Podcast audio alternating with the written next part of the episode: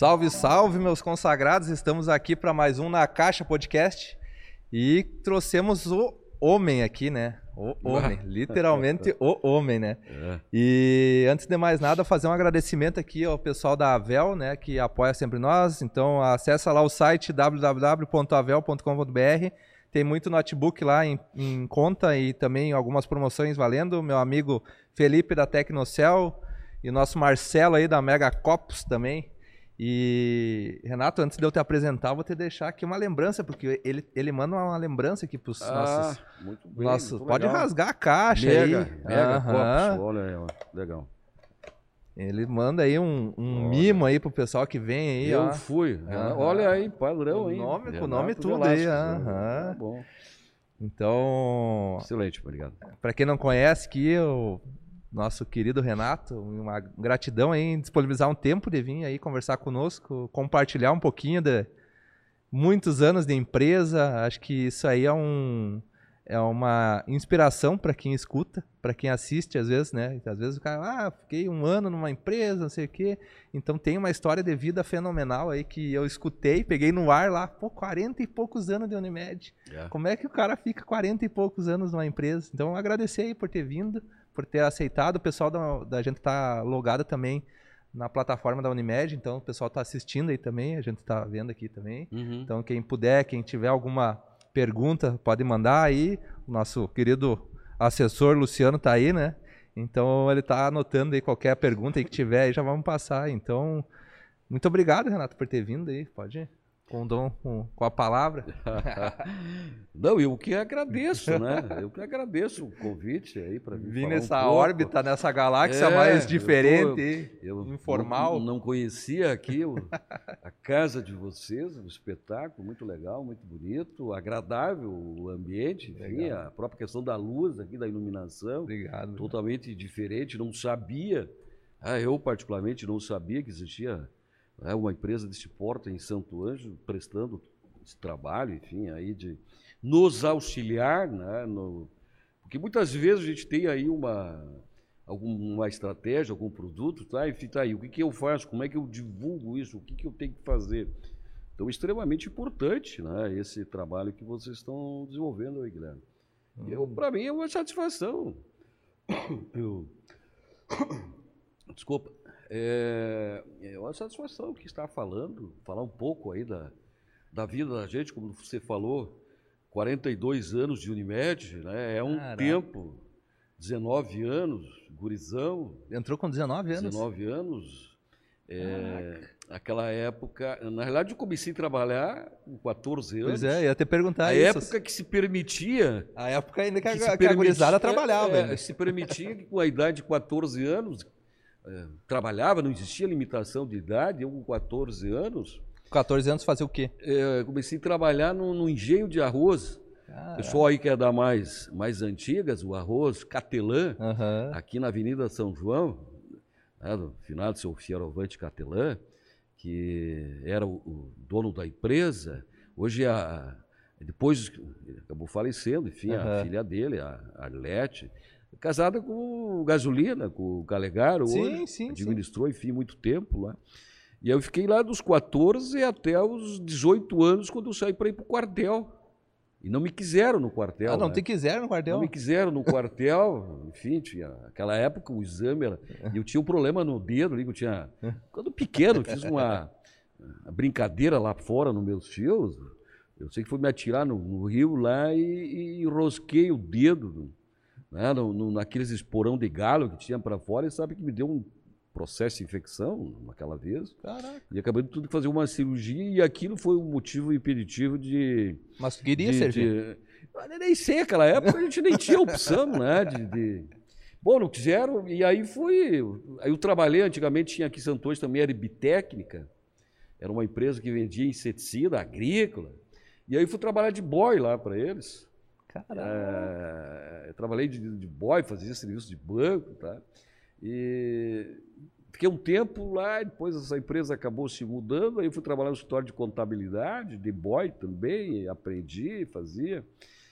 E aí surgiu essa situação em 70 e, 78, por aí, comecei a estudar, ir no colégio CPE, E aí conheci a, Maria Helena, a Maria Helena era.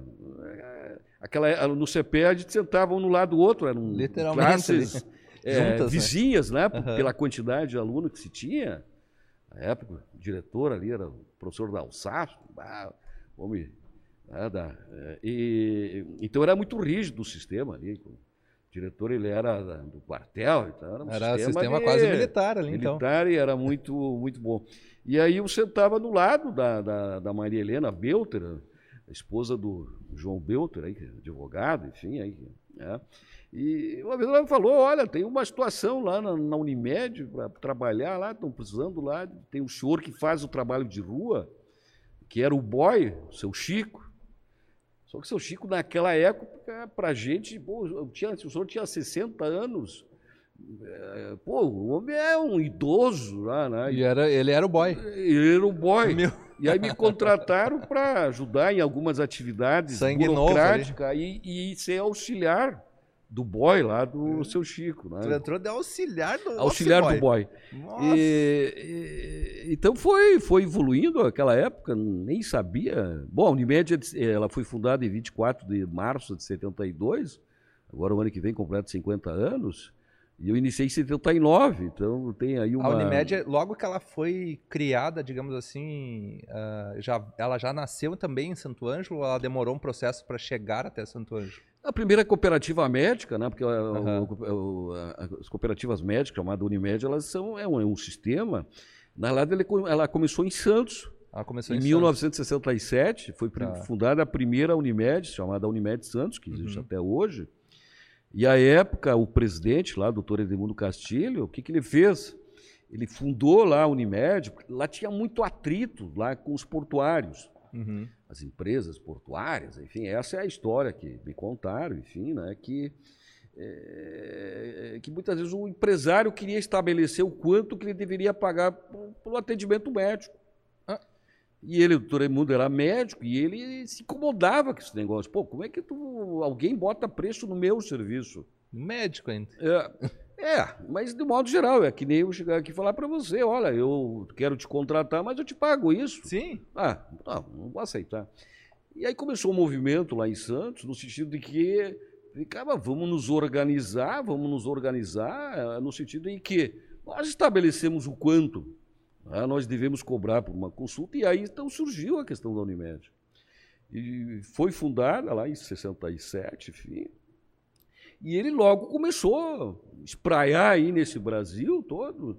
Em 67, 72, aqui em Santo Anjo já existia a Unimed. Já nasceu foi, o movimento. Foi, foi, foi, foi criada a Unimed, assim como Ijuí, Erechim e Lajado são aí as, a primeira, a, aqui no Rio Grande do Sul, a Unimed Missões, que foi uma aí, das primeiras. É a sexta Unimed criada, né, das 27 atuais agora.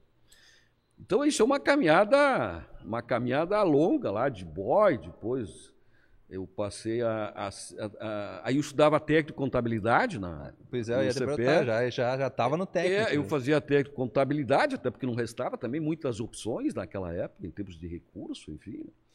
Mas isso me ajudou, me ajudou. Eu, aí, um tempo depois, eu fui promovido lá para auxiliar na parte de contabilidade, fazer aquela digitação de contabilidade. A gente tinha uma experiência, enfim.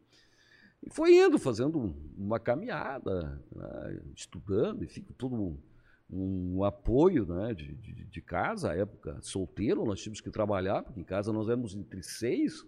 Seis irmãos? Seis, meu pai era funcionário aí da prefeitura municipal, é, onde o dinheiro dava para pagar a comida para as Achei pessoas. que tu já tinha nascido nesse cargo. Não, não, não, não, não, não. Então nós tínhamos que trabalhar, todos os meus irmãos, e, tivemos que, como todo mundo, começar a trabalhar cedo. Sim. Muitas famílias hoje precisam trabalhar cedo para se sustentar, né?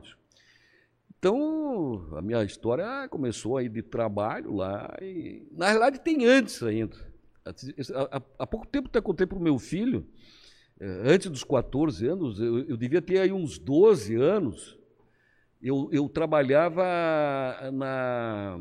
O bom aqui tinha uma lavanderia aqui na, na, na, na, na 25 de julho com a Marquesa, onde tem a relojoaria ali, do, tem uma relojoaria na esquina sim, ali. Sim, sim, ali tinha uma lavanderia. Ali tinha a, lavanda, a lavanderia do, do, do, Bom ali, do Zeca Bom, do, do irmão bem, dele lá. Bem anos atrás. E eu não sei, eu, eu sei que eu fui trabalhar lá e, e, a minha atividade era de recolher roupas nas casas. Me... Então eu tinha uma bicicleta, de, tipo essas aí que o, o, pessoal do correio usa, que é na frente, ali tem uma. As barras fortes é, ba...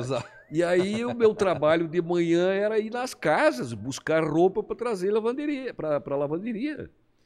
Não lembro quanto tempo eu trabalhei ali, né?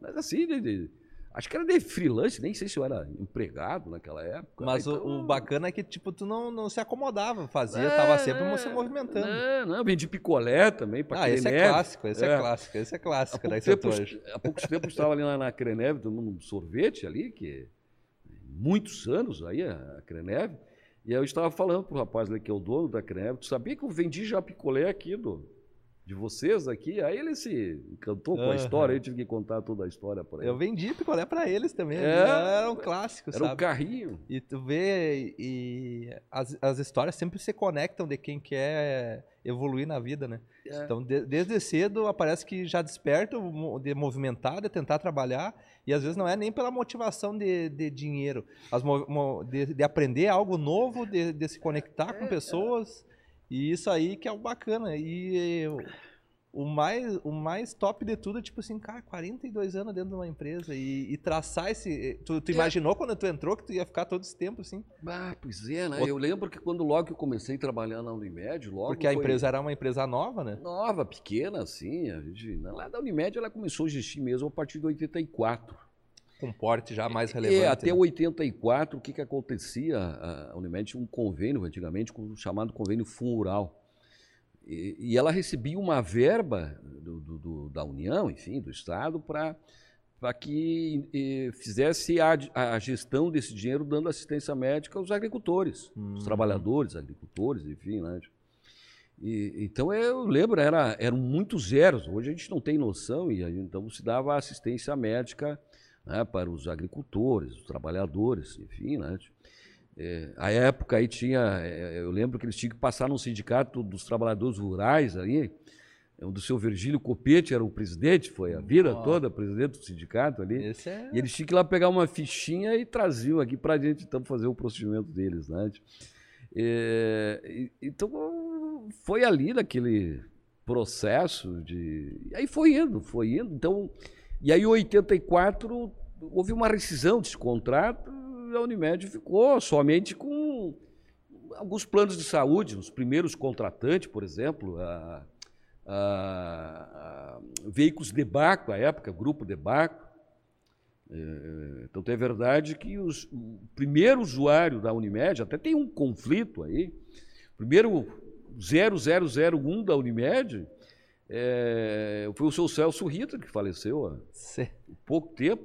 Então era ele, o seu Eurides Desorde, que era o outro sócio Sim. do Debaco, e o seu Marcelino Debaco. Eram os três. Os três, 001, é, 02. É, dois e três. E, eu até tenho uma, uma, o Goya, que é filho do seu Celso, aí, que a Unimed prestou aí um, uma assistência forte para o seu Celso.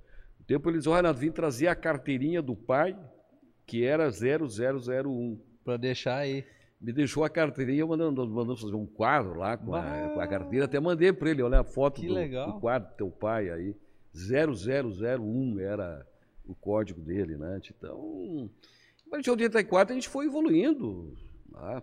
até na época se fez uma discussão se, fech, se fechasse, se deveria se fechar a Unimed ou não. Sério? É, em janeiro de 84 teve uma assembleia, eu ainda não participava efetivamente da das assembleias. É, porque a Unimed só teve eh, esses anos todos três gerentes, 42 anos. E a época sempre foi identificado como gerente e contador. Uhum. O primeiro gerente da Unimed, gerente contador, era o seu Luiz Cleiri Borges da Costa, que ficou um, um bom tempo, era um senhor que era funcionário aí do, do, do banco antigo que tinha aí, do Sul Brasileiro, não sei como é que era lá, Banco Industrial lá. E, e, ele ficou um tempo, e tinha o João Belter, esposo da Maria Helena, uhum. que me, é, indicou, enfim, para ir trabalhar lá, que era o seu, era o auxiliar do seu Cleri. Seu Cleri mais tarde eh, faleceu, né? Faleceu, e aí o João Belter, que era o auxiliar dele, assumiu. assumiu, então, o gerente contador. É, e aí foi essa sequência, em 1984, 85, veio esse processo que a Unimed, nós éramos entre 13 funcionários e ficamos três. Bom. Porque não tinha, não tinha receita. Ficou eu, a. Era um momento difícil é, que estava enfrentando ali. Ficou três funcionários. Fui eu, a Anitta, a Anitta é, Esbabo, a época Esbabo, depois casou, Flores, e, e a Neiva, que é falecida já, agora ficamos nós três. E, e aí começamos. Ah, aquela época era. Sem aí inventar. o João se formou em 84, ele fazia meio turno aí para a Unimed nessa função, e depois ele disse: Olha, eu não. Eu vou trabalhar na advocacia. Hum. Então, acabou se desligando da Unimed. E aí, como eu estava mais perto, subiu mais Acabei entrando junto em 84, 85, quando em uma assembleia da Unimed foi para. Tá, vamos fechar, não vamos fechar. E aí acabou se fazendo uma composição de uma chapa lá. A época, tipo, olha, alguém tem que assumir, vamos fechar esse negócio aí, tá? A época o doutor Paulo Azeredo não, mas eu sou, eu participo então como presidente.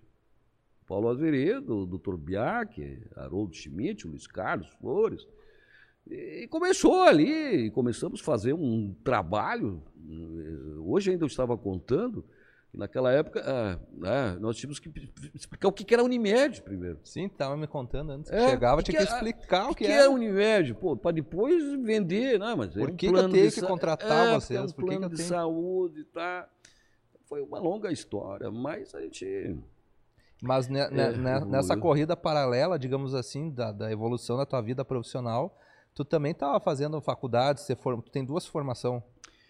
É, eu na LAD tenho. E aí o, o, na LAD eu tenho a minha história de, de, de, ensino é o seguinte.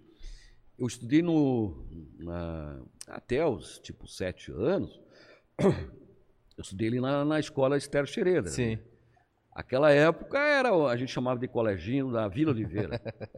ah, coleginho da Vila Oliveira. E era, inclusive, quando gente estudou, nem era aquele colégio ali, era uma, era uma de madeira, uma, uma casa de madeira. Sim. E eu sei que tinham turnos alternados para poder colocar toda aquela gurizada para estudar. Então, eu, desculpa, tem, tinha dias assim que o meu horário das aulas era das 11 da manhã até as duas, parece que é para poder encaixar toda a gurizada na escola. Então, eu estudei ali, tenho um carinho muito grande, né, por, coleginho em casa, o pessoal diz, ó, oh, pai, olha lá o coleginho, ó, o coleginho. Tá até hoje lá. Tá lá o coleginho, bonito, até quero uma hora ir lá visitar. Dali eu mudei para o Augusto, Augusto Nascimento e Silva. Aí fui, fui aluno lá do, do Augusto. Aí depois eu conto um pouco da, da minha volta lá no Colégio Augusto de, depois de 50 anos. E, então, Fui para o Augusto, estudei ali, depois aí terminou a, a, fase ali no Augusto, né, que tinha, ah, não lembro, acho que até quinta série, sexta, aí mudei para o colégio Missões. Aí comecei a estudar no Missões de tarde até 2004, ah, até é, é, 1974, né, uhum. 14 anos. Aí, naquela época, havia muita dificuldade de você entrar em escola pública e dinheiro para escola particular não tinha. Ah, não tinha nem para. Aí eu, eu, eu, trabalhando no engenho de arroz, eu morava aqui no, nos fundos aí do Clube 13 de Maio, ali na, na, na CPE de Araju. E eu cheguei que cheguei em casa, a minha mãe, naquela época, e, e, eu tinha um apelido em casa, me chamavam de, me chamavam de Renato, chamavam de Nato. Aí ela me disse, olha, Nato, eu, tu, tu tá matriculado pro colégio. Eu digo, aonde, mãe? Lá do outro lado da cidade. Lá na Vila Pipe, aquela época era vila, né? Vila Pipe, lá no Odão. Digo, mas como é que eu vou ir lá? Mas não tinha, não tinha outra alternativa e também não tinha dinheiro para pagar uma escola Imagina. particular, né? E, então, mas tudo bem, saí ali às seis e pouco ali, descarregava um caminhão de arroz, aí pegava, tomava um banho rápido e ia para o colégio. Fiquei lá e até, é, fiz então, acho que o ensino médio, né? E vim para o CPE. Aí não tinha alternativa, aí tinha que ir para uma escola privada, né? Porque não tinha oitava, séria, aquela coisa, primeiro ano. Não, desculpe, primeiro, segundo, terceiro Sim. ano. Sim. CPE, então aí eu fiz o técnico em contabilidade, gente. Já iniciou ali, né? É, e aí eu fiquei um tempo, fiquei um tempo, não tinha. Primeiro era uma dificuldade de passar na faculdade muito grande e, a, a, a, e não tinha dinheiro para pagar a faculdade. O que, que eu acabei fazendo? Eu fiz o ensino médio de novo lá no Missões daí. Eu fiz duas vezes o ensino médio. Caraca! É, não tinha, não tinha dinheiro para pagar a faculdade, né? E, e, então depois eu. E aí a minha. Eu recém tinha casado, em 85. E minha esposa, a Mary, incentivava bastante. Pô, tu tem que estudar, né? Tu tem uma função de gerente, e tá ensino médio. Aí foi. E aí eu fiz, naquela época era muito difícil, tinha 20, 30, porque não tinha tantas opções né, de, de curso superior. Aí eu me inscrevi para contabilidade, aqui não passei. Não... Aí o que, que aconteceu? Eu acabei fazendo o vestibular na Unijuí. E lá eu passei para filosofia. Tinha três opções lá. Passou para filosofia. Me inscrevi, se não passava em contábeis, passava no sei o quê, eu passei em filosofia acabei fazendo um semestre de filosofia lá. Oh, tamo... Depois podia mudar para o teu curso. curso que queria. Aí depois mudei para contabilidade, né? Fiquei uns, uns, seis meses lá, consegui transferência para a URI. Pá. Aí então ficou mais fácil, né? Porque 85, 87, minha filha nasceu, a Joane, e, então ficava difícil, né? De, e também a despesa, a gente tinha que administrar, recém-casado. né? tudo era difícil. Tudo era difícil, né? Então eu acabei. E, e, Você formou como técnico. Como e aí fui. Aí, não, aí com, levou um tempo, acho que 95, acho que foi, que eu me formei, né?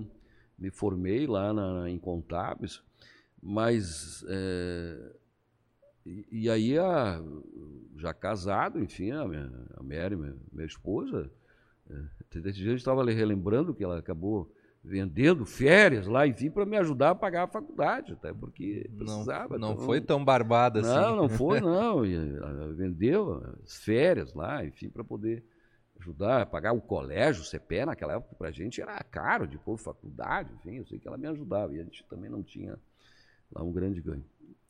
Eu fui em 95, aí eu demorei um pouco, porque aí eu parei depois, tranquei umas matérias, tá? É, bom, 95, tá? Aí comecei, fui para o curso de. Então, me formei em Ciências Contábeis na, na, na URI. Aí mudei para. Aí eu fiz o vestibular, que eu queria fazer também, depois veio na cabeça fazer direito, né? Aí eu fiz vestibular na, na URI, né, para o direito e passei na turma da manhã. Acho que não tinha de noite ainda. Ah, não, não tinha de noite, era de manhã. Só de manhã. Só de manhã. Aí eu fiz um semestre lá na URI, do curso de, de Direito, e depois mudei aqui para o IES, até porque não tinha de manhã, eu tinha que trabalhar, então eu... Ainda fez um semestre ainda. Eu, eu tinha que também optar, trabalhar ou estudar. Então eu fiz um, fiz um semestre, aí consegui transferência aqui para o IESA. IESA. Minha esposa já estava estudando, nós acabou começando juntos, né? enfim.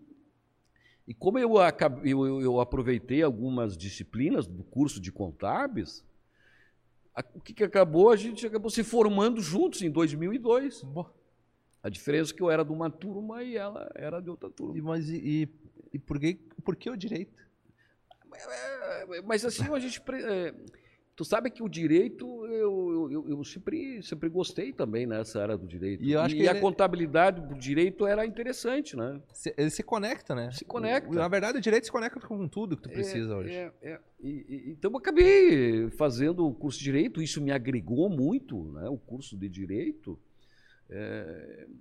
Mas me faltava alguma coisa ainda que era. Eu lembro eu, eu, aí eu passei, é, eu me formei em 2002, aí eu fiz uma especialização em direito tributário no IBET, em Porto Alegre, as aulas eram na PUC, porque o meu grande desejo era dar aula.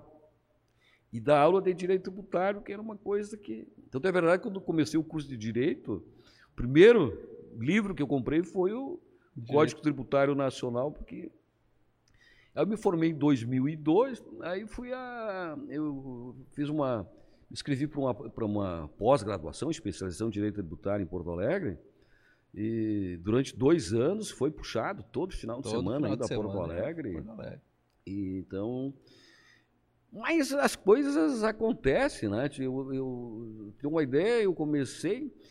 Eu terminei em dezembro de 2005 a minha especialização em Direito Tributário. Porque meu sonho sempre era essa questão da docência, né? Eu terminei em dezembro de 2005. Em janeiro de 2016, é, de 2006, eu estava de férias, estava na praia, e me ligou o professor Burim. O professor Burim era o, era o coordenador do curso de Ciências Contábeis aqui do, do IES. Do IES ali. E a gente tinha uma relação, assim, acho que se conhecia mais assim de longe, né? E aí o Burim disse o seguinte, ah, tudo, tudo bem? Ah, tudo bem? Ah, o que, que é? Não, é o seguinte, tem um professor aqui que dava direito tributário e ele pediu transferência para Porto Alegre e eu fiquei sem, sem professor nessa disciplina. Eu fiquei sabendo que tu estava fazendo uma especialização em direito tributário, estou te convidando para dar aula. Bah, que rico Então, em janeiro, termi... em dezembro, terminei em janeiro, Iniciou o me liga. Já. Que massa. Direito tributário, olha para a turma de contábeis. Aí foi, foi, foi dando aula, né? Foi, foi, comecei nessa, nessa fase. E lá, como professor de Direito Contábeis, aí depois o professor Moacir Rio já me chamou para dar aula para o curso de administração também, a disciplina de, de administração. E aí já me deram uma outra disciplina de ciência política. Aí de ciência política, aí teve uma outra turma que eu dei a introdução ao direito, falar um pouco de direito civil, direito, direito do trabalho, direito penal. Então, era uma loucura, era direito tributário, ciência política, estudo do direito, é um negócio um negócio maluco, né? Mas aí me incomodava que eu tenho, o professor Vitorino Wagner é responsável por essa situação. Ah, é? Porque eu dando aula lá e o presidente, o Vitorino, era, era o representante, o, o coordenador, enfim, do CRA, do Conselho Regional de Administração. Né? E ele ia no curso de administração e pedia espaço para falar do, do conselho. E aí ele colocava a situação no sentido de que ó, o advogado, para advogar, tem que estar inscrito na OAB. O contador tem que estar inscrito no CRC, o médico tem que estar no CRM. E o administrador? E aquilo foi me apertando, né? E eu, com a função de administrador da Unimed, Uba. e aquilo começou a me mexer, né? Eu fui fazer o curso de administração. Mais também, uma faculdade. Mais uma graduação de administração, né? E aí, nesse período também, eu fiz uma pós, como eu fui para docência, acabei fazendo uma pós também em docência para o ensino superior, aqui no, no IESA. Né? Aí ficou com o currículo de ninguém botar defeito é, agora. E aí me formei em administração na Unijuí, então eu fui, eu fui bem político. Ah, foi, foi, foi. Eu estudei nas três faculdades. Passou né? pelas três e você formou pelas três. Passei pelas três. é... E aí entra a questão do, do da, da, da, de se incomodar com isso, então, com as, Vitorino dizia, pô, um administrador hoje não tem CRA, não tem nada, e está aí fazendo administração de, administração de tempo. Aí, novamente, eu aproveitei os conteúdos de contábeis, de direito, e fiz administração em dois anos e meio. Dois anos e meio, pronto. Peguei a titulação, então, de administrador, então hoje eu tenho o CRA, pago o CRA, tudo direitinho, né? Então, foi essa fase, e, e aí eu estava docente ainda, né? Só que aí me, me, complicava a vida e me chateava lá na faculdade, porque hoje o MEC, ela, ela, ela, ela dá uma graduação importante para a faculdade, por professor que é, é, bacharel, aquele que tem especialização, que tem mestrado, que tem doutorado. Uhum. E eu só tinha especialização. Vai para o mestrado. Fui para o mestrado. Fui para o mestrado. Aí, a, a época tinha lá em Juí, Aí fiz um, fiz um ano lá, mestrado da, da, da Unijuí, daí fiquei um pouco, acho que eu fiquei depois um pouquinho fora, aí passei pelo, aí começou aqui na, Uni, na, na, na URI, mestrado, mestrado de gestão estratégica de organização, fiz, eu participei do processo seletivo ali, né? e aí passei, e aí fiz mestrado também, concluí em 2000 e, 2015, 2015. Só que eu concluí o mestrado e parei de, de lecionar. De, de lecionar, até porque. É, é, até porque tu não consegue tava... abraçar o mundo, né? É, e, e, aí já estava com algumas dificuldades, eles fizeram todo um remanejamento, né?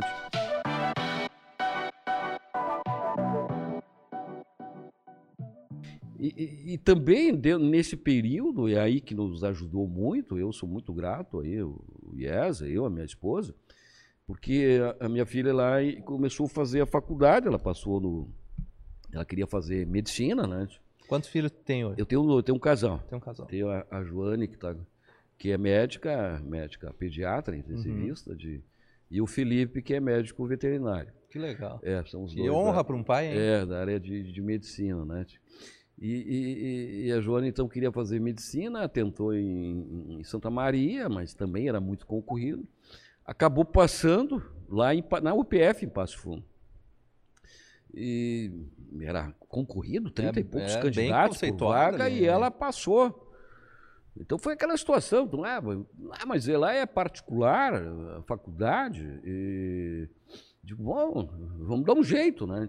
Dá um jeito. E aí eu, eu, eu, eu, comecei a dar aula, eu assinava a contabilidade da faculdade. A faculdade de Direito também, ao longo desses três anos, desses anos todos, 50 e poucos anos, só teve três contadores. e um deles era tu.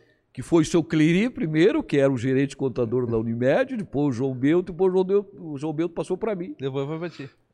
Fiquei 20 e poucos anos assinando a contabilidade da, do, da faculdade de Direito. Na época, ah, Fadiza, enfim. IESA, depois agora se é. tornou. Senec. Senec. Já era Senec, na verdade, mas ela tinha uma identidade, né? ela sempre participou do, do, do e da Senec. E, e, então começou essa situação da faculdade, e aí nós tínhamos que adequar a nossa renda. A Mary trabalhava de. É, também estava trabalhando na faculdade. Aí ela dispensou empregada, enfim, aí foi, aquela coisa. Foi ajustando. Vamos adequar o orçamento para pagar a faculdade né, de medicina, que não era, não era barato. Então, durante eh, oito anos, nove anos, né, ficamos nessa situação. E, e, me ajudou porque eu dava aula de segunda a sexta-feira, todas as noites, estão trabalhando na Unimed durante o dia, dando aula de segunda a a sexta-feira. Correria então, total. Então, juntando a minha remuneração da Unimed, da faculdade, que a Mary também recebia da, da, da, faculdade, como funcionário da faculdade, a gente conseguiu pagar a faculdade. Não. E ela se formou em 2013. E aí também a gente começou a tirar o pé do acelerador também. Afinal de contas, também já não. Porque meu filho tinha passado na. Até tinha passado na, na em Passo Fundo.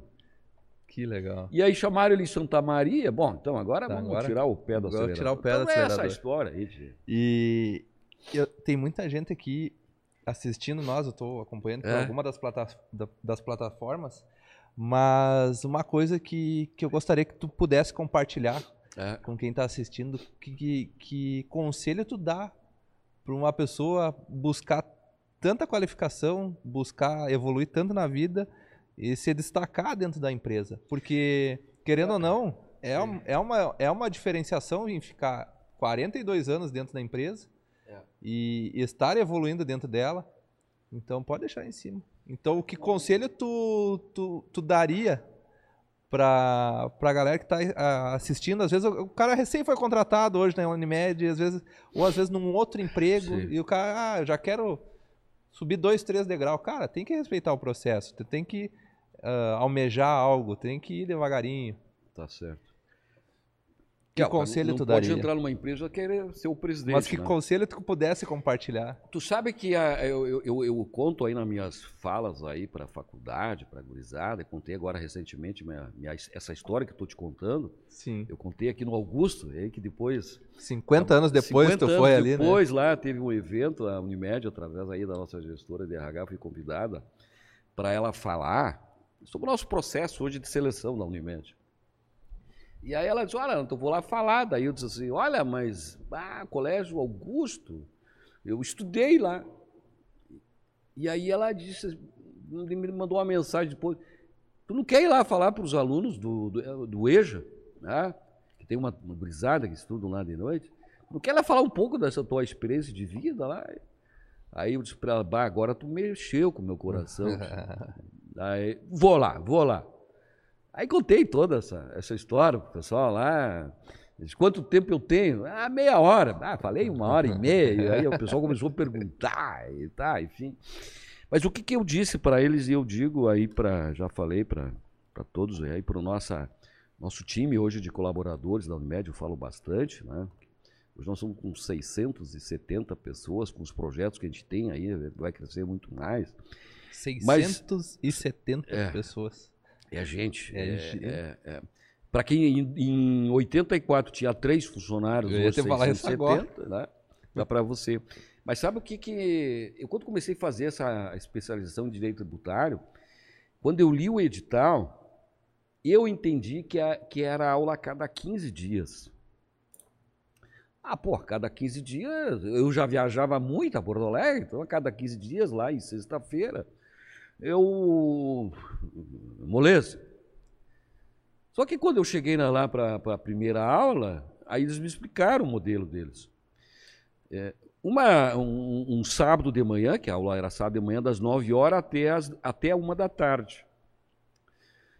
E, e, então, eu, o sistema é esse. Um sábado nós temos trabalho em aula, um trabalho que os professores davam, e num outro sábado vinha um professor né, um professor renomado de nomes, os grandes tributaristas aí hoje no Brasil, falar sobre aquele tema. Ou seja, as aulas eram todos os sábados. Pô, eu fiquei naquela, meu Deus, todo sábado, Porto Alegre, mil quilômetros de volta, e 16 agora? horas de, de, de, de ônibus e Sexta-feira de noite, que é o dia que tu vai tomar uma cervejinha, Não, tudo, aí tu começa. cerveja, meu churrasco de domingo. Sábado de tarde, vai dormir até as quatro, cinco horas da tarde, enfim, né? Tipo. E eu comecei, então, indo lá fazer. Ah, mas eu vou, vou encarar.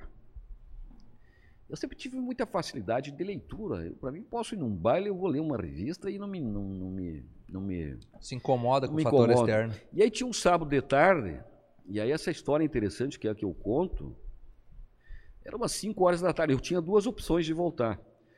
Eu, eu, eu, eu tinha um ônibus de Porto Alegre para cá, acho que era meio-dia, meio-dia e 15, e minhas aulas eram na PUC. Então, para eu sair de lá de Porto Alegre uma, uma hora, uma e pouquinho, eu, tinha, eu perdia, tinha, teria duas faltas. Então eu às vezes alternava, perdia, ou se não tinha que vir às 18 horas, né? Para não ter falta e ficar toda a aula, né? Já que ia lá, noite toda viajando, né? E aí um sábado de tarde, eu, eram umas 5 horas da tarde, gente. Eu estava sentado na rodoviária lá em Porto Alegre lendo um livro lá, material de aula. É aquele movimento, assim, né? E eu puto da cara. Pô, podia estar tá em casa, aquelas coisas, né? Pensando o tá que, que eu fui arrumar para mim aqui. Não sei o quê. O que, que eu arrumei para mim aqui? É, 5 horas da tarde aqui, porque ia chegar aqui meia-noite, meia-noite e pouco. Pegava o ônibus às 6 da tarde, 18 horas. E aí eu estou lendo ali, daqui a um pouco eu sinto assim nos meus pés, tipo um, uma vassoura, o que que era, assim, sabe? E aí eu levanto os olhos assim, tinha um senhor, um senhor já de idade. E aquele senhor varrendo a rodoviária sábado de tarde. Era o senhor lá, o Gari lá, enfim, que estava uhum. limpando a rodoviária. E eu fiquei olhando para ele, né? Fiquei olhando, já um senhor judiado da vida. Assim, Calejado né? já. E aí fiquei olhando, olhando ele, e aí eu pensei comigo, cara, tio, eu tô com a época hoje, 60, 2020, 2020, pô, quantos anos já passou? 20 anos, quase. 15 anos, 20 anos quase. Eu teria 35 anos uhum. lá, enfim, não lembro que idade, né? Eu aqui, tendo condições de viajar de pagar, de tomar um café lá no Ritter, ali de manhã, no Continental. Às vezes comer um, um galeto lá, enfim. E eu estou reclamando da vida, tio. Tem gente e se eu quero ser, quero ser um, alguém da área docente, da docência, se eu quero ser alguém, né? Tio? E eu estou reclamando. Tio. E aí eu pensei, digo, esse senhor aqui, se não ganhar a Mega Sena, se não. Sim, não esse senhor vai, vai varrer o resto da vida essa rodoviária. Depois daquilo, nunca mais eu reclamei. Nunca mais.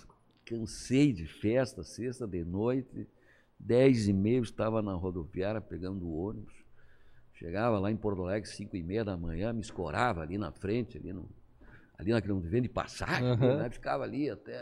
Tava, ah, dormida de pé muitas tá, vezes. ali, igual cavalo, um café assim. ali, né? Tipo, então, acho que isso eu, eu, eu, eu, qual é o recado que eu digo aí para o pessoal e falo para nossos gestores aí, pessoal da Unimed, é o seguinte. E esse é o recado. Enquanto você, tá, você está dormindo, tem um monte de gente acordada. Com certeza. Então, esse é o recado que eu posso dizer assim para o pessoal, e falei isso lá no colégio. Gurizada, vocês são tudo são novos ainda, tá? Vocês têm um potencial muito grande. Sejam diferentes Administrador, advogado, contador tem um monte. Mas quem se diferencia disso? Então, essa é a provocação. Tu vai se formar em administração, direito, tu pegar direito hoje, são 30, 40 áreas né, dentro do direito que você pode atuar. Faça alguma coisa boa, diferente. Né? Você não precisa ser um generalista. E vai para uma cidade que não tem profissional. Então, eu acho que esse é o recado. Enquanto você está dormindo, você está na noite, você está isto, tem um monte de gente estudando. Se aperfeiçoando porque as oportunidades para quem é bom não faltam. Nós aqui na Unimed temos uma dificuldade muito grande de processo de seleção, até porque nós também ah, o, estamos cada vez mais exigentes na contratação. Ah, então as pessoas têm que estudar. Né, pra... A gente sofreu bastante. Eu, eu, eu, eu, falo isso, mas eu sempre disse, falei lá, eu, eu fui muito cobrado, eu tive muito apoio aí da, de casa, da minha família, da minha esposa, né, da Mary, das crianças que ficavam sozinhas. Quando nós dois fazíamos faculdade, né, aí na, de noite, no, no IESA, a Jo e o Felipe eram pequenos, ficavam, tinha uma menina lá que ia cuidar. Minha sobrinha Letiana, acho que tu conhece, que tá ali, Sim. A, a filha da, da, da, tua vizinha, Maria. ela ficava lá de noite com as crianças ali. Então tem que estudar, tem que. E ela me apoiou muito. Então, é, é, como eu falei antes, me ajudar a pagar colégio, faculdade. Tu teve enfim, uma né? contribuinte na tua jornada. Teve. Aí. Então, assim, ó, o grande mérito de todo esse processo é dela, isso eu já falei muitas vezes, falo para todo mundo, né? De que, ah, é, é, você tem uma você tem uma companhia, uma companheira, enfim, né? Uma esposa, um esposo, é, tem duas alternativas, ela te bota para baixo ou te levanta. É. A sorte que eu tive alguém que me que, né, que me incentivou a estudar, deixou, ela abriu mão muitas vezes de fazer outras para que pudesse estudar por causa dos filhos, enfim, né? E para nós é. que, que, que a gente está aí nessa, nessa jornada aí, é, é bacana escutar pessoas como você, pessoas que têm uma história de vida consolidada e, e, e, e cara, isso aí dá uma motivação para a gente também, que às vezes a gente reclama, pô, três faculdades e tal, tal, e às vezes o pessoal reclama às vezes para fazer um esforço, né? Então, tipo, isso pra gente que, já, que é um pouco mais jovem, eu não sou tão mais jovem, mas um pouco mais jovem, uh, isso motiva muito. E às vezes também para quem está iniciando nas empresas, para quem inicia, para quem está uh, participando de um processo seletivo, às vezes vê o cargo, ah, office boy. Pô, mas se o cara que está lá no topo, ele entrou por aqui, auxiliar de office boy, é possível eu também chegar no topo. Então, só, só depende de mim. Não, não tem dúvida, nós temos aqui o office boy aqui da Unimed, que hoje são contadores, são formados, são em outra atividade financeira, começaram lá. Todo mundo, não tem como tu chegar numa empresa. Eu, eu, qual é a vaga que o senhor está escrevendo? Não, eu quero ser um presidente. Pô, tem, que ter uma caminhada. tem que ter uma caminhada de aprendizado. Ah, não, não, é diferente de um profissional que já está a troca de uma empresa para outra já tem uma formação. Sim, uma formação mais ah, é. sênior daí. Ah, mas eu estou iniciando. Calma.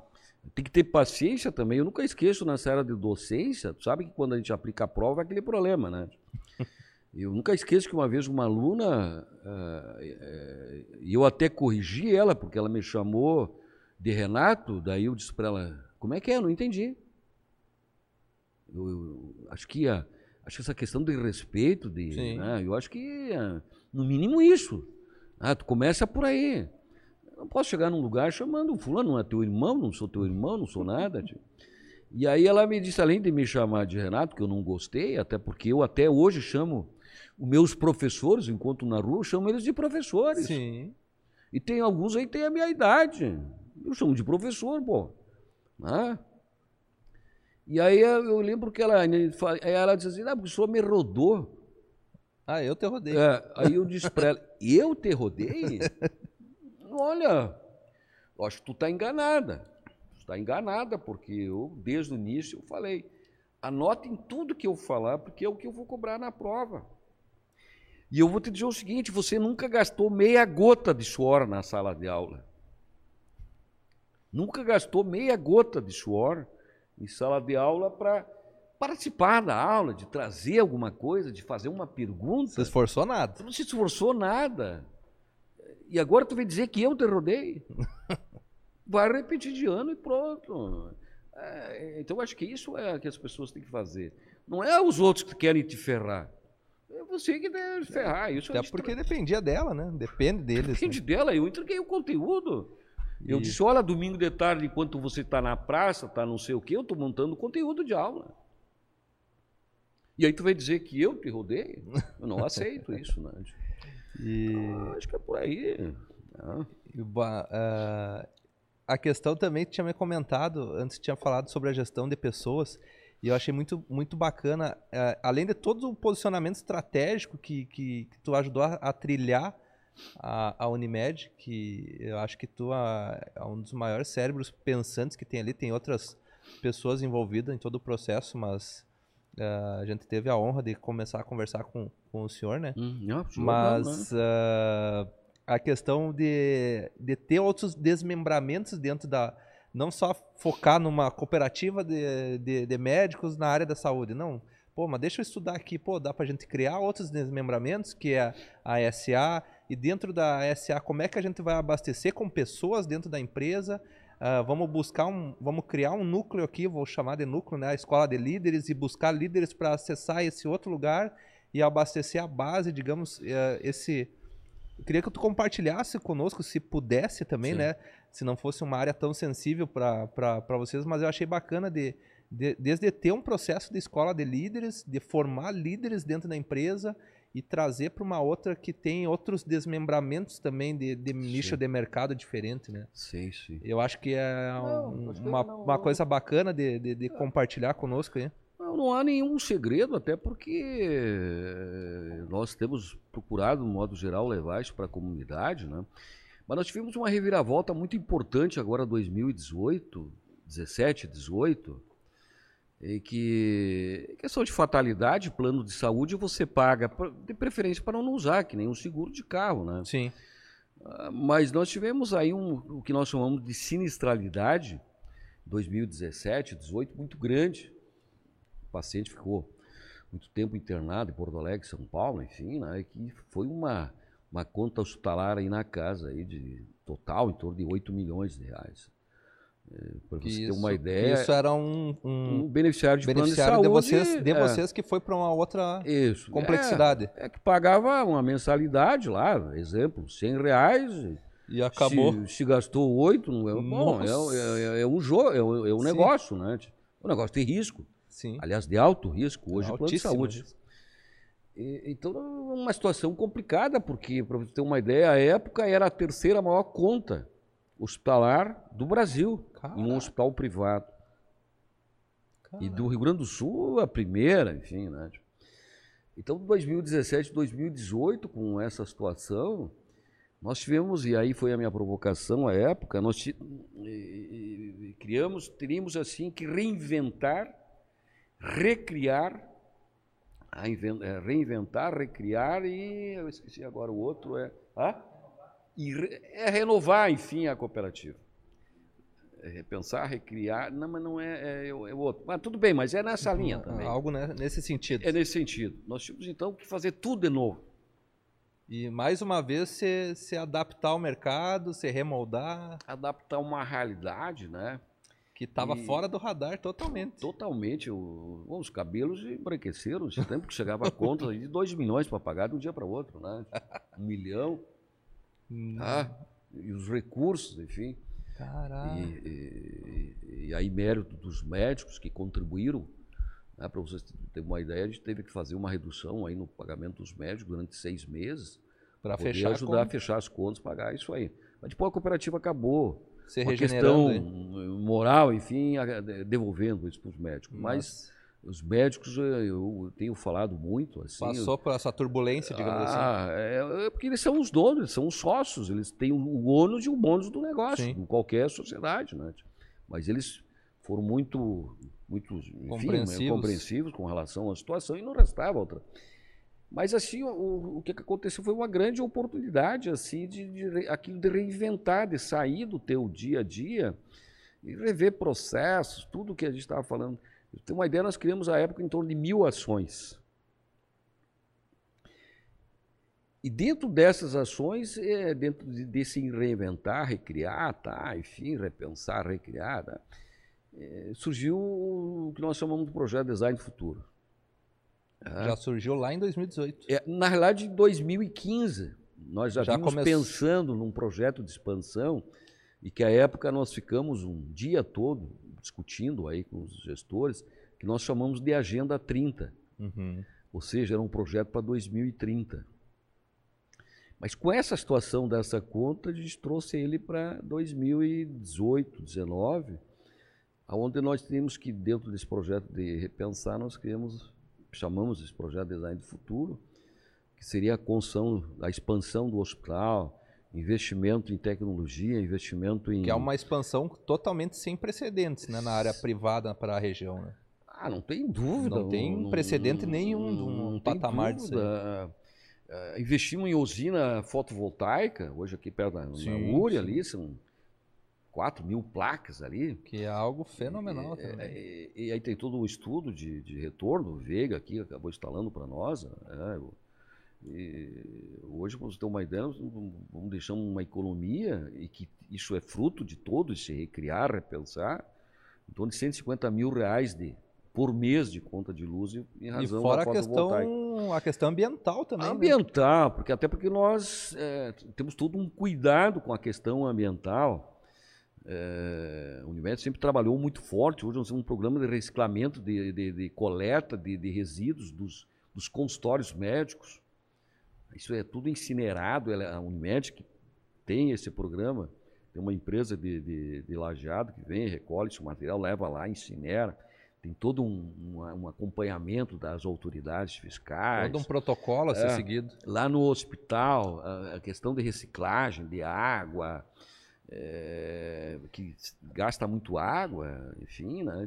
Essa virada de chave, praticamente empresarialmente falando, da Unimed, ela, ela se aconteceu mais por 2017 a 2018. Esse em, fato, em função de, de, um, de um uma fator, fatalidade. Fator enfim, negativo acabou ah, virando uma chave é, positiva. É, exatamente. O, o, o, acabou assim, dentro dessa situação, tendo que refazer tudo. E, então, é a fatalidade, enfim, que a gente fica muito triste que é, a criança acabou indo a óbito, que inclusive a gente deu o nome dele lá no, no hospital, no berçário. Tá lá o nome dele, lá com toda a história dele, porque a gente fez uma homenagem, uhum. porque ele foi um batalhador. Né? Sim, a gente o, sabe o da, pai da, dele, da a mãe dele, os familiares. Então nós fizemos uma homenagem, está lá, no, tá lá no hospital, com QR Code lá, que conta toda a história né, desse, desse paciente.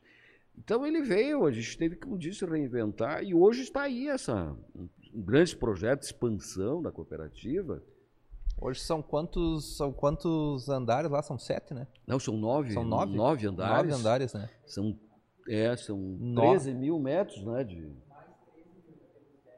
É, É, vamos, nós vamos ficar com uma área ali de 23 mil metros Só quadrados. que o, o, o, mais fantástico é o prazo de entrega, né? É, o nosso prazo, nós buscamos aí uma. Tentamos buscar aqui em Santo Ângelo, esse é o outro princípio da cooperativa, de tudo que é possível comprar no do nosso mercado, no comércio local ou da nossa área da abrangência, que se compra aqui, só busque fora aquilo que não se consegue. Sim. Ah, isso faz parte da política hoje de compra da Unimed. Ah, é, não vamos comprar televisão de uma empresa de Porto Alegre. Ao menos que... tenta comprar daqui. É, então a gente tem preferência para os nossos clientes. Sim, Hoje o nosso grande cliente da Unimed aqui é as lojas Becker. É um grande cliente, temos um grande parceiro, então nós já tivemos uma negociação com eles. Olha, televisor, quando a gente for comprar a televisão, vamos conversar com vocês, aí ver o. Não precisa, eu, nós temos que privilegiar o nosso, o nosso cliente aí. Então, como eu falei, a Lojas Becker, o grupo Becker, enfim, são nossos clientes há muito tempo e nós vamos privilegiar isso. Né? Então nós temos. Mas a área da construção, nós nos chegamos nos reunir com os consultores aqui de Santo Ângelo, aqui, então, mas é uma tecnologia totalmente diferente, né? Um ritmo de trabalho é, totalmente absurdo. É uma construção, imagina com, com oxigênio, com toda essa parte. Então a gente foi buscar uma empresa, buscamos aí no, no mercado, participaram do, desse processo cinco empresas, depois se eliminou duas dentro desse entendimento e dessas três se buscou uma, que é o, o Grupo Bádico, a empresa de Curitiba os caras têm uma expertise deles de construção de hospital muito grande dentro do Brasil. Nota-se ali, né?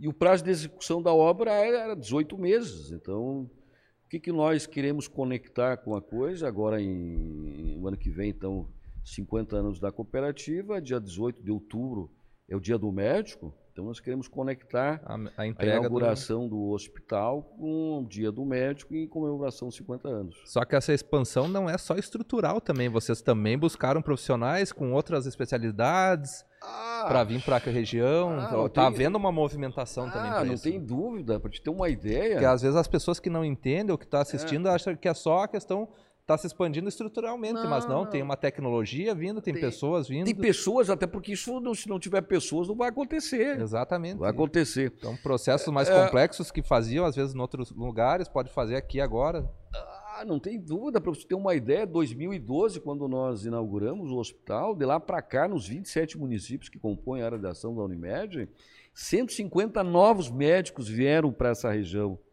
sendo 80 novos médicos somente para Santo Ângelo. De todas as especialidades, especialidades que não se tinha. Porque você tinha que ir para fora fazer consulta. Não, hoje está aqui em Santo Ângelo. Ah, você. Vamos pegar hoje uma situação que muito ia para fora área de traumatologia e cardiologia. Hoje não precisa mais, nós temos aí médicos jovens aí formados em em Passo Fundo, em Porto Alegre, em outros lugares. E bem né? estruturado para o médico. Qualificados, pelo... com residência, né? que estão fazendo hoje praticamente todas as cirurgias traumatológicas em Santo Ângelo. Ou São Borges tem profissionais, tem outros lugares que também tem médicos nessa área. Eu não preciso mais Passo Fundo fazer uma cirurgia traumatológica. Eu faço aqui. Uma cirurgia cardíaca, área de cardiologia, que antes tinha que ir a Passo Fundo, enfim, em outros lugares, não precisa mais.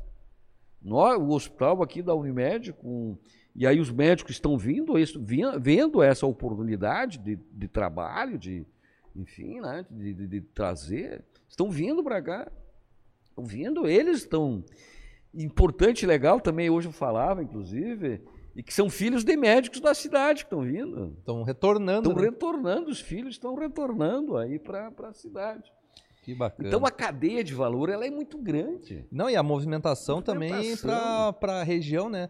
Porque é. é. uma construtora, às vezes, tentou aqui na cidade, vem outra construtora de fora. É uma movimentação econômica que essa construtora traz também para a cidade. Ah, tem hoje uns 80 pessoas dessa construção. Eu dizer, acho que umas 100 pessoas. Trabalhando, mais gente daqui, o pessoal aqui fornecendo é, comida, esse pessoal precisa comer, precisa se hospedar, precisa. São, grande parte são gente já mais e precisa vir de fora. E o legal ah. também é a questão da, da movimentação imobiliária que está ocorrendo em volta, né?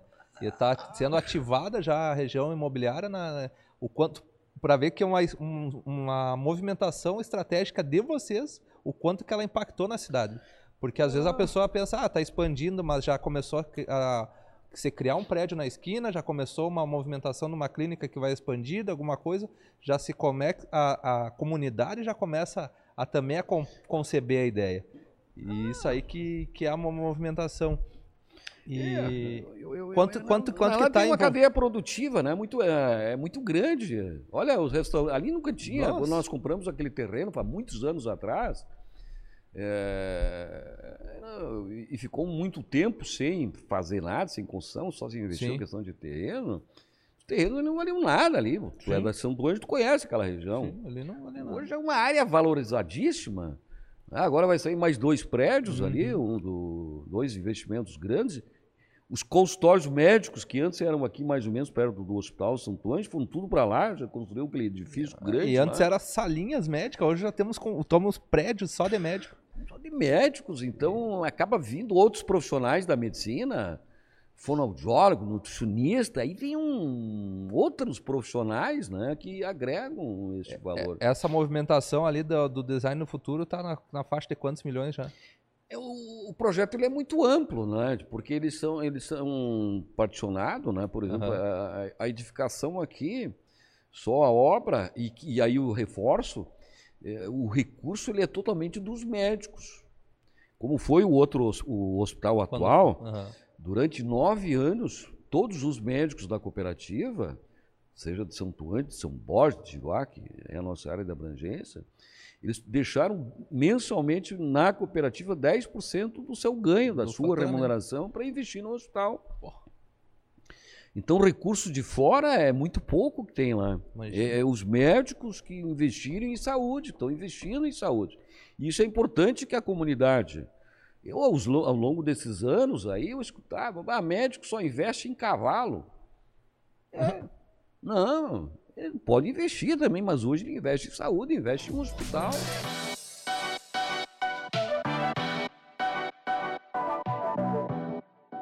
E o, e o legal é que vocês aproximaram também a algumas uh, form, formas de, de acesso a, vamos supor, pessoas antigamente tipo não tinha como fazer uma cirurgia plástica. Ah, e hoje sim, tu, sim. foi criado o sistema do FIS, que Fiz podia par, parcelar, né? É, é. Parcelar até 60 vezes. Então, tipo assim, foi criada alternativas também que se movimentasse para um público, às vezes, que não poderia ter um acesso.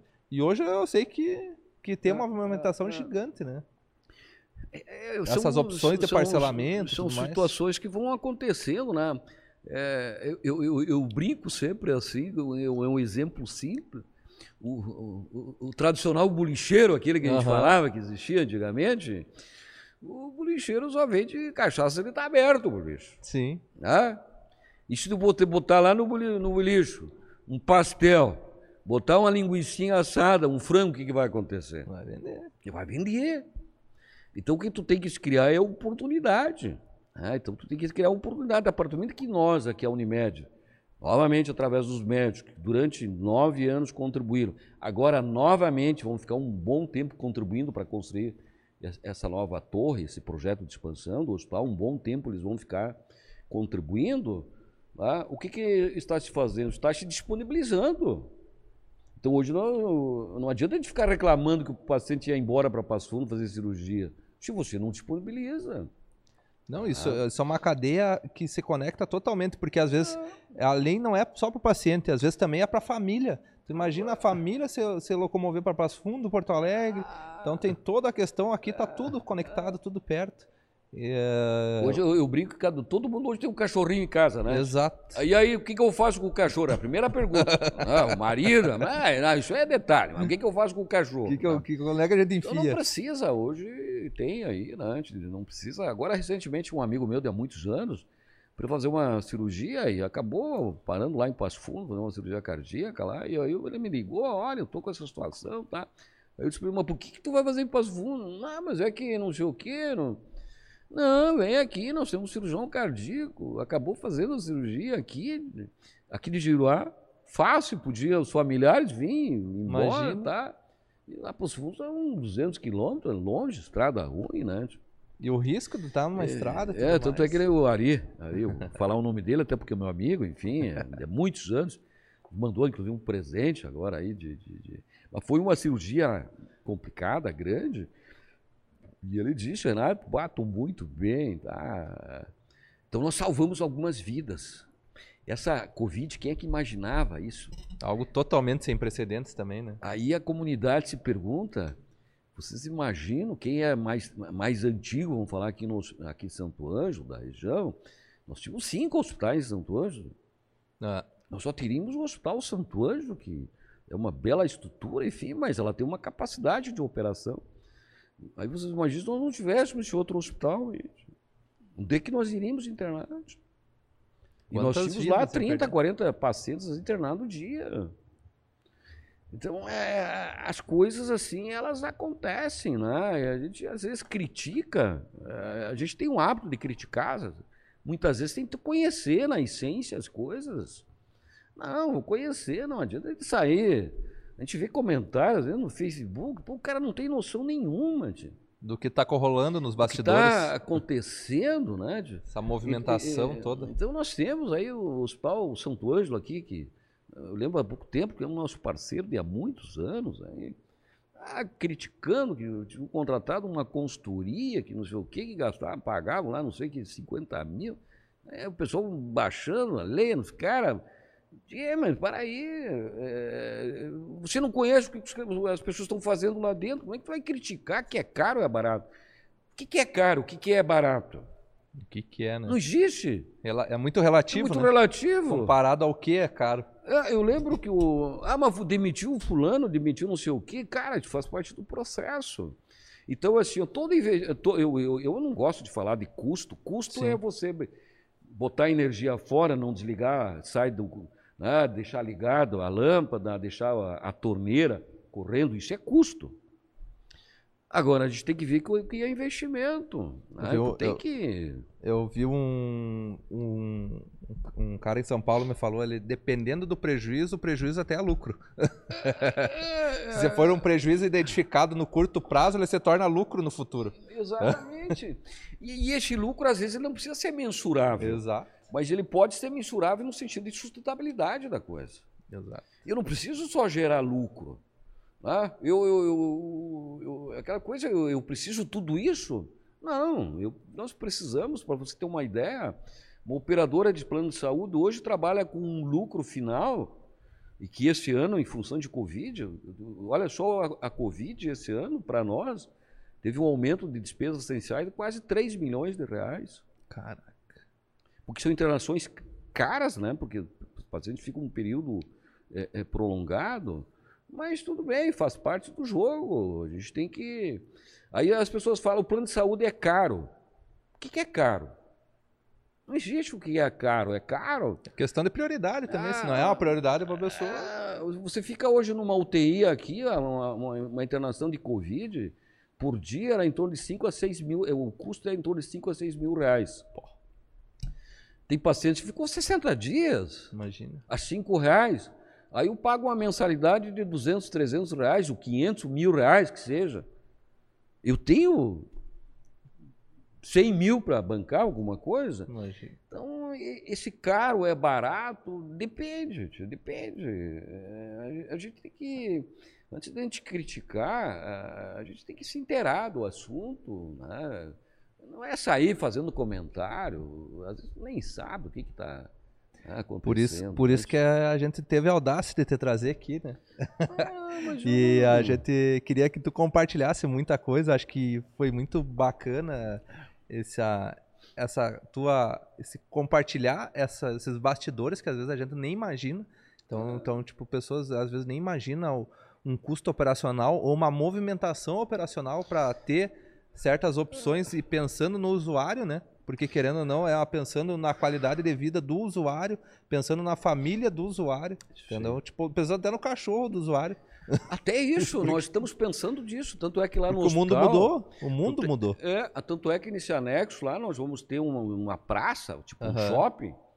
Ah, vamos ter um, acho que é um terceiro, quarto andar, que vai ter um espaço lá em que Nesse espaço vai ter restaurante, vai ter café, vai ter salão de beleza, vai ter farmácia, vai ter tudo para atender. Para acolher vai, mesmo. E, e, vai ter, inclusive, uma ala de, de, de, de, de é, é, passagem permanente, é, hotelaria, hotelaria, de hotel, hotel, que às vezes vem um paciente de fora aqui, aí o familiar, ele fica onde? Ele fica na praça? Não, ele vai ficar no hotel da Unimed. Que... E aí ele vai ter ali o, o, restaurante, vai ter o café, vai ter a farmácia para comprar o remédio, vai ter tudo a pasta dele. Pensado para dar o suporte para a família. Exato, né? Então, são muitas coisas. E aí tu trouxe a questão da... É, é, é, eu lembro que, ah, mas vamos construir um hospital, vai aumentar a minha mensalidade? Não, não, não, não temos, porque o que a gente quer? A gente quer dar melhores condições. A Unimed investe muito tem problema? Ah, tem reclamação disso? Tem, qualquer negócio tem. Ah, qualquer negócio tem. Mas a nossa equipe, os esforços da Unimed, aqui, ela é no sentido de. A satisfação ela é muito grande hoje. Ah, mas eu fui mal atendido, eu não sei o quê. Bom, isso em qualquer lugar, ninguém vai conseguir ser 100%. Mas o legal é que ah. eu sei que vocês recebem esse feedback e tentam aperfeiçoar o atendimento é, e tentar achar a solução é, para isso. Isso é um recado que eu digo, né? Eu, eu deixo assim para os colegas, empresários, para todo mundo. A reclamação não é uma reclamação, é uma consultoria de graça. Boa. A reclamação porque tem que diferenciar a reclamação, às vezes é uma insatisfação Sim. só, mas que seja. Ela é uma consultoria de graça, porque essa pessoa foi lá e percebeu. Olha, mas quem sabe se tu botar um banco aqui, bota ali não sei o quê. Ah, pois é. É, esse cara fica. Não, vai lá e bota um banco. Daqui a pouco vem outro e fala do banco de novo. Outro e fala do banco. É, Porra, pô, mas por que, que não, não é só um é, aí. Custa tão pouco, né? Tipo? É, é, então a gente está num processo aí que estava falando essa questão de a Unimed investe muito hoje nos profissionais, treinamento, desenvolvimento.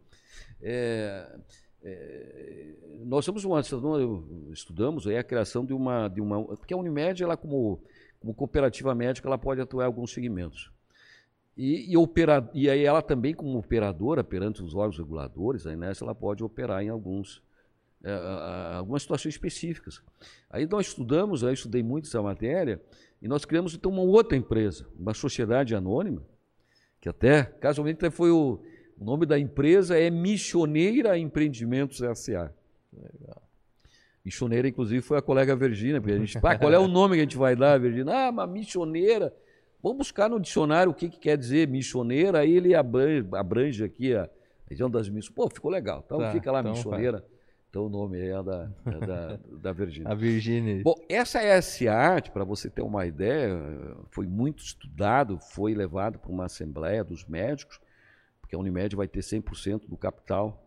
No primeiro momento é uma, é uma, uma SA fechada, que se diz, uhum. ou seja, somente um acionista, mas ela já está sendo estruturada para entrar na Bolsa de Valores, para vender. Fazer um IPO. Claro que é ser acionista dessa empresa. Vai, compra ações. Ah.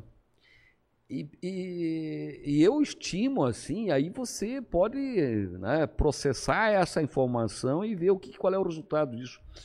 Eu estimo que ela pode criar aí 200 negócios. 200 negócios de todos os tipos de negócios. E, e aí uma grande preocupação da Unimed, sempre procurando fazer parceria nós não vamos montar um estúdio desse de vocês. Vem cá, mas nós não podemos ser, por exemplo, sócio de vocês aqui, essa é SA. Olha, eu estou precisando comprar equipamento novo aqui. Olha, essa SA vai ser uma investidora. Essas startups aí, ela ser uma investidora nesse Sim. negócio. Essa gurizada que sai da faculdade, que tem uma mão de obra aí, especialista, nossas faculdades, falando aqui de Santo Anjo, fim da nossa região, forma excelentes profissionais, muitas vezes não tem oportunidade. Então a SSA, ela cria aí muitos, vai criar uma oportunidade, eu, eu até falo assim, ó, não é um rio, é um oceano de oportunidades. É algo sem limite. Sem limite. Bom, nós precisamos de pessoas. Uma coisa é dinheiro. O mercado bota dinheiro. O mercado está botando muito dinheiro nesse negócio. Mas você precisa de pessoas. Então, até a Virgínia, que coordena isso, que nós temos um projeto então, de formação de novas lideranças, de pessoas que vão tocar esse barco, esse foguete nosso. Então hoje nós passamos uh, reunidos o dia todo, 25 pessoas que funcionários nossos, colaboradores internos, que fazem parte dessa escola, e hoje eles apresentaram, e, e era um processo seletivo para a escola, que eles teriam que apresentar um projeto. Um projeto que estivesse conectado com aquilo que a cooperativa pode fazer, o que a ESA, então, né, vai poder fazer. Pô, Aí a criatividade, a criatividade. Eu disse, olha, uma pena a gente tivesse isso, a gente tinha marcado até outro dia, porque eu queria. Vai, deve ir até às 9, 10 horas da noite lá hoje, que eram 25. Cada um tinha 15 minutos, mas aí tu faz Sim, uma vai, pergunta. Vai então deve ir até às 10 horas, 10 e meia da noite, Dá a gente tempo queria finalizar hoje. Então, assim, ó, nós precisamos de pessoas, precisa, precisamos de gente que abrace isto. E, e, e a Unimed, então, por exemplo, surgiu lá a possibilidade de fazer uma faculdade para capacitar as pessoas para treinar, para treinar, e aí formação técnica, de garçom, disso, daquilo. É, é, ah, mas a Unimed vai. Ah, mas o Senac dá curso de garçom, por exemplo. Não, a gente vai lá buscar o Senac, de forma que nós podemos aí, um exemplo, precisamos formar técnico, precisamos formar técnico em medicina do trabalho, médico, técnico em enfermagem, né? técnico em TI. Então, tu entra nessa. Então, não adianta também a gente chorar que não existe mão de obra. As empresas têm que investir. Tem que investir, As né? empresas têm que investir. Tu sabe que eu conto uma história, não, logicamente que não vou citar o nome da, da Não dá nome aos bois aí. Mas uma vez eu e minha esposa, a gente saiu um sábado de manhã, fomos num local aí, e, e, era cedo, 11 horas da manhã, da, olha, vamos sair de uma, da normalidade, tomamos uma caipirinha, vamos tomar uma caipirinha. Tá. Aí sentamos tomar uma caipirinha. Tá bom. O garçom não serviu a caipirinha. Tipo, já que estamos aqui, vamos almoçar aqui, né? E almoçamos, tá? Aí, almoço, pedi uma Coca-Cola para o garçom, né? Ah, eu sou Coca-Cola. E eu, como lá no. Pelo menos não era muito doce, agora eu, eu brigo aí com a dona Mary aí, a questão. Eu, eu pedi um cafezinho pro cara. Tá. E era o mesmo garçom. Sabe o que o cara me disse? Mas tu tem o estômago aí, doutor? Ah, tá. E eu fiquei assim, cara, não te conheço, não sei quem é que é, mas E aí eu fiz uma reflexão assim, é culpa desse garçom? É culpa do garçom? Não é, é o empresário que está capacitando mal o cara. Tio. Então tem diversos exemplos. Né? É, é, então a gente tem que assumir as responsabilidades. Nós temos que treinar, nós temos que capacitar as pessoas. As pessoas querem ser diferentes. Outra vez eu estava num, lugar aí comendo né, fazendo um, um, lanche, aí a pessoa trouxe a, a, pizza, enfim, aí ela diz assim, podem se atracar nessa pizza. Ah, mas que troço maluco, né? que termo, hein? É, pode se atracar. Nesse... Então, essas experiências eu levo para a turma.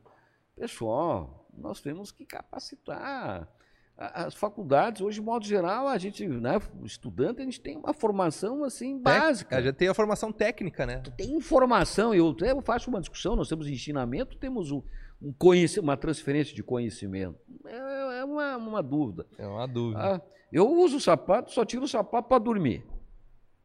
Aí eu fui comprar um sapato, eu errei o número, ficou apertado. Aí dois dias depois eu fui lá e falei, cara, não tem como eu trocar esse sapato. Não precisa me devolver o dinheiro, me dá outra coisa o que, que é a dona. A dona me disse, e que eu não conheço ela, não uhum. conhecia. Chama também, tu, tu compra um sapato só para ir na missa e quer que já esteja bom no segundo dia. Nossa senhora. Mas, o senhor tem um imã também, né? Ah, ah mas isso eu, eu, eu, eu, gosto que acontece isso porque eu trago um aprendizado. Exato. Tá? Tem que ter aprendizado. Não, isso é um famoso jogo de cintura, né? Pô, é. ela podia ter filtrado um pouco a, a fala pra ti, né? É, mas aí volta aquela questão, é falta de treinamento, desenvolvimento. Tio. E a transferência ah. acontece já, tu vê o dono do negócio falando assim já. Você compra um sapato pra ir na missa, oh, aí não dá, né? Então assim, ó, nós temos que ter, temos que investir. Isso é investir, não é custo. Sim, isso é investimento. Isso é investimento. Esse garçom tem que ser capacitado, esse tem que ser investido. Sabe que nós temos uma consultora muito grande que é minha esposa, a Mary, né? Ela é, me ajuda bastante, assim, porque com isso acaba, a gente acaba ficando crítico, né? Ela vai lá, olha tal coisa, eu chego lá, olha, ah, tem que ter cuidado. É, eu tenho minha sogra, dona Sim. Helena lá, que tá, 90 e poucos anos, então ela precisa de um atendimento mais. Então, se, às vezes ela precisa fazer algum exame, ela sempre traz, olha, traz essa experiência. Ah, não tem dúvida que a gente. Ah, hoje mesmo, por exemplo, uma ideia muito legal, que eu não vou contar aqui, até porque a gente vai, vai trabalhar. Depois tu, tu conta. Mas pensando naquelas pessoas que estão em casa hoje, que não têm algum tipo de assistência, que a Unimed tem que fazer isso.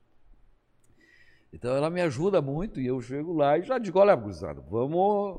Vamos ah, analisar aqui que tem uma é ideia. Vai, é, é, é, muito legal porque tem lá uns, uns guris lá que trabalham lá que foi trabalhar no mercado, na frente de casa, daí elas, olha, aquele guri lá é bom. Tá bom, vamos levar esse guri para lá. E é bom mesmo, hoje estão aí. Legal, que legal. Ah, então é bem legal. E o, e o legal que, que o, o senhor se torna sempre bem bem audacioso, vou usar a palavra, porque, tipo, a gente falou, né? Só vamos, vamos, vamos convidar o Renato podcast. Ah, conheço podcast, né? Mas vamos lá, vamos não, lá, vamos tive. lá. Não, nunca tive um podcast, ah, mas vamos lá. A gente também é jurássico para algumas coisas aí, né? mas a, a ideia é realmente esse bate-papo aí, a gente trocar essa ideia, as pessoas também ver que, que tem um Renato aí que lutou muito para ser ah. o Renato que é hoje. Uh, então, agradecer aí por ter ah, disponibilizado um pouquinho do teu ah. tempo. Eu sei que a agenda é bem corrida aí para vocês também, mas agradecer de, do fundo do coração aí por ter confiado e confia até hoje no nosso trabalho também.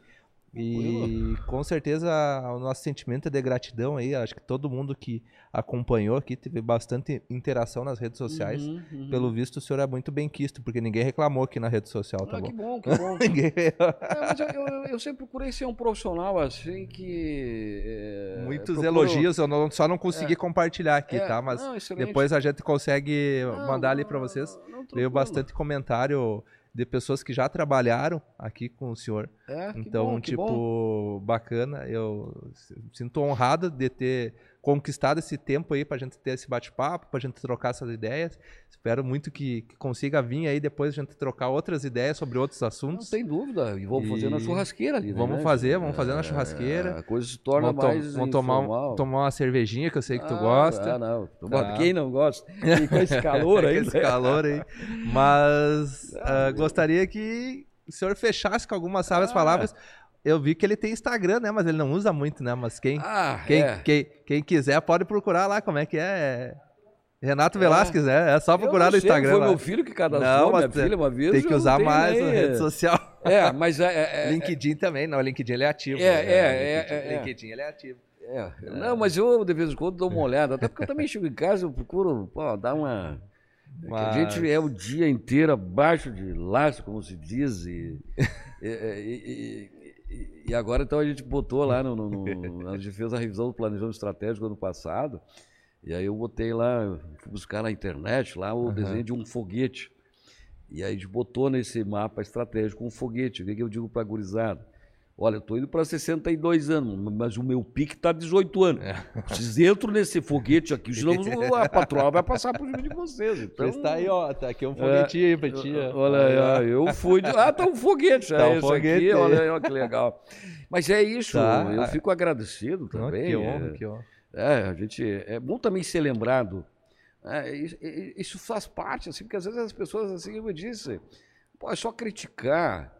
Ah, tu vê o cara aqui, ele tá com. Ah, eu vi ele com um carrão lá. Aí entra aquela história. Pô, tu vê meus tombos, que, mas não vê minhas cachaças que eu vejo, né? Aquelas coisas assim. Pô. Então, eu, eu sempre procurei ser um profissional. Eu já disse 42 anos que eu estou na Unimed, enfim, ficar mais um, um, pouco, aí até porque a gente tem alguns projetos, eu já disse ó. Não, agora quando tu vai até os 50 é, da profissão ali, é, né? Agora já está aos 42, eu, fecha nos 50. Aí. Eu sempre disse assim, olha, quando eu sair daqui, jamais alguém vai poder falar que eu fiz alguma malandragem, uma sacanagem, ou sacanei algum colega para subir, para isso. A gente procura falar muito para esse pessoal mostra a tua cara como profissional, não é passando por cima do colega, querendo. É, cara, isso não te acrescenta nada, né? Eu vejo que aqui ainda tem uma cultura que profissionalismo soa como arrogância. Ah. E às vezes a pessoa não entende que tu tá sendo profissional no que tu tá fazendo. É. Então, tipo assim, tu ser correto, ser profissional. Cara, isso aqui eu só pago para fazer e eu faço isso aqui. Exato. da melhor maneira possível. É. E às vezes pessoas que não se enquadram numa maneira profissional, é. elas acabam, ah, não, não. Então, tipo, tu, realmente. É, tu sabe que aqui a cultura da cooperativa e ao longo do tempo a gente vai criando isso, né? É, hoje, é, vamos falar o termo demissão. Hoje um, um, um, colaborador ele não é demitido pelo gerente, pelo gestor, pelo presidente, ele é demitido pelo colega. Sim. Cara, eu tô cansado de carregar esses caras na, nas costas. Aí ele vai lá no gestor, no coordenador da área, diz, olha, não, não dá, não é ele. As pessoas vão lá, olha, não quero mais esse cara. Não tá o gestor procurando problema para achar lá. Não, não, não. Então é, é, é, são os colegas que, pô, chega de carregar esse cara nas costas. Que legal. Então é, é, isso faz parte da, da, da cultura, mas eu agradeço novamente eu fiquei muito faceiro de vir falar. Como eu fiquei muito faceiro, eu gosto de conversar, né? É dia ali no, no Colégio Augusto, eu, eu, lembro a professora Vera Jung, aí, que era, participou lá do professor Oscar Pinto Jung, aí, que é um, um grande sábio aí nessa, na área do direito, enfim, e outras. Então eu fiquei muito feliz. Eu, eu faço questão de dividir isso para a gurizada o que precisa, né? Precisa, precisam ser fazer as coisas diferente, profissional, com ética, sem passar por cima das pessoas.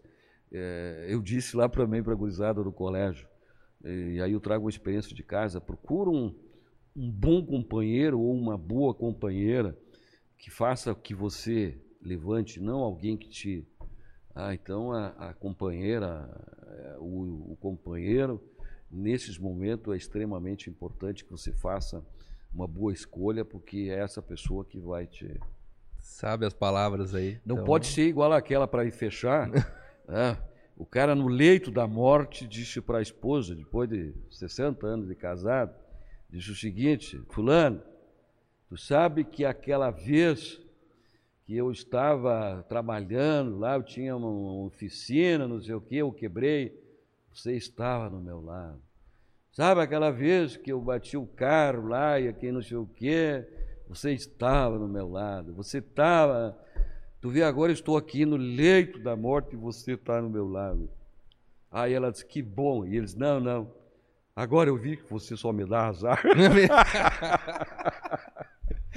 Sabe as palavras mesmo, hein? Então, aí eu disse pra gurizada, faça uma boa escolha. Faça uma boa escolha. então, muito... a todo mundo que acompanhou aí, nosso ah. querido uh, Renato aí, vou ter a audácia de chamar, nosso querido Renato, muito obrigado por ter vindo aí, ter compartilhado um pouco conosco, depois se assista no ah, YouTube, tá? Bem, tá? Quem estiver assistindo, se inscreva no canal. Muita gratidão a todo mundo que acompanhou e tchau. Tchau, tchau. Muito obrigado, pessoal. Um abraço.